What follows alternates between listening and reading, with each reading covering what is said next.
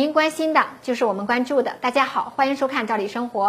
今天来给大家聊一聊作为社保参保人权益的话题。最近我们单位呢刚入职了一位应届毕业生，签订劳动合同以后啊，就要开始给大家办理社保了。这位应届毕业生啊，就单独找到了我说，他妈妈听别人说呀，缴社保其实很不划算，每个月缴的钱也不少，还不如存到银行或者买理财划算。一个呢，这是自己的钱，自己可以掌控；再就是存款或者买理财还能够领利息，而缴社保呢，钱取不出来，等到退休后啊，那还是很遥远的事儿，弄不好养老金都支不出来，不划算。那还不如让单位呀，把代缴的这个钱呢，以现金形式返给自己，还比较划算。其实呢，他的这个问题呀，不少的人以前也问过我，这其实也反映了他们对社保不是很了解，对参保人的权益呀。也不太清楚。那今天呀，作为一个社保知识普及的话题，我也在跟大家具体的讲一讲。首先呢，需要跟大家说明一个问题是，社保缴纳在我们国家不是自选行为，它是带有强制性的措施。这其实就是为了保护咱们劳动者，让大家老有所依，算是一项福利。大家应该正确的认识它。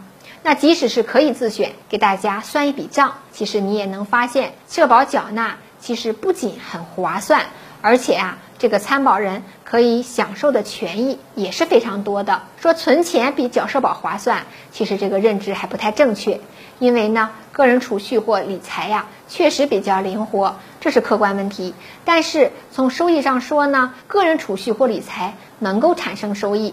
而咱们养老保险个人账户的钱，其实它也能产生收益呀。以前啊，个人账户的钱它是以储蓄来获得利息的。近年来，国家也允许养老基金入市了，在专业团队的投资运营管理下，这个收益率还是很高的，远超于咱们个人投资理财。那从回报上说，咱们养老金个人账户的钱属于利滚利，这个回报啊，一点都不比个人储蓄理财低，而且呢，还会高很多。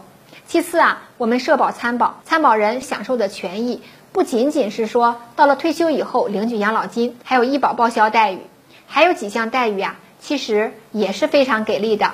具体来跟大家梳理梳理。首先一个呢，就是职工的医保个人账户，每个月都会有一笔钱打进到这个个人账户，这个钱只有在部分地区，像北京市可以提现，那大部分地区啊不能够提现。但是你可以买药啊，门诊看病啊。最近呢，国家还出了一个征求的意见稿，未来啊，这个医保个人账户还将能实现全家共济，这个红利也是非常实惠的。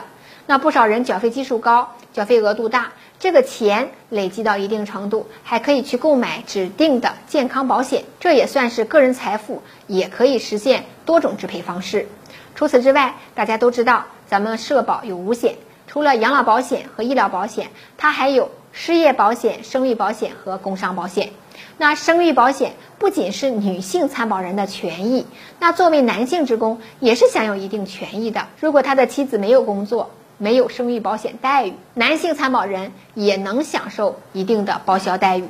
这个费用其实也不少，整体算下来，很多地区啊能多达一万，甚至呢两万多元。而失业保险就更不用说了。现在国家对失业人员的待遇啊也越来越好，只要缴纳社保满一定时间，很多地区是一年就可以领取失业金了。那一般来讲，你缴纳年限越长，这个待遇领取的时间越长，这也是一笔非常丰厚的待遇。像今年国家还释放了一个非常大的利好，失业人员不仅可以领到失业金，还可以领到失业补贴，这对大家来说，在失业阶段又是一个非常好的助力。除了上边我们提到的这三笔钱，医保卡个人账户、生育金和失业金以外啊，其实还有两笔钱的待遇。只不过这两笔钱呢，它不是给参保人的，而是给参保人的家人的。那大家可能就猜到了，这就是抚恤金和丧葬费。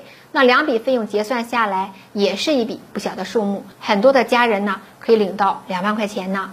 因此啊，大家看这些费用啊，林林总总，一起呢，至少有五项。